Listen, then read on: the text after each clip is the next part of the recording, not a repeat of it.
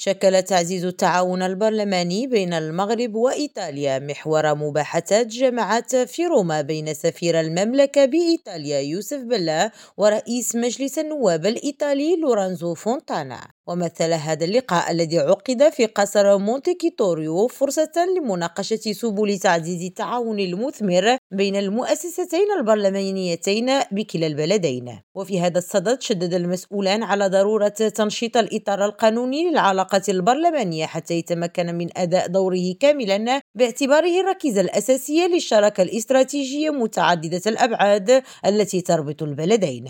كما أشاد الجانبان بعلاقة التعاون الممتازة القائمة بين المؤسستين التشريعيتين المغربية والإيطالية مؤكدين على ضرورة تعزيز دور مجموعات الصداقة ولجان الشؤون الخارجية على المستويين البرلماني ومتعدد الأطراف.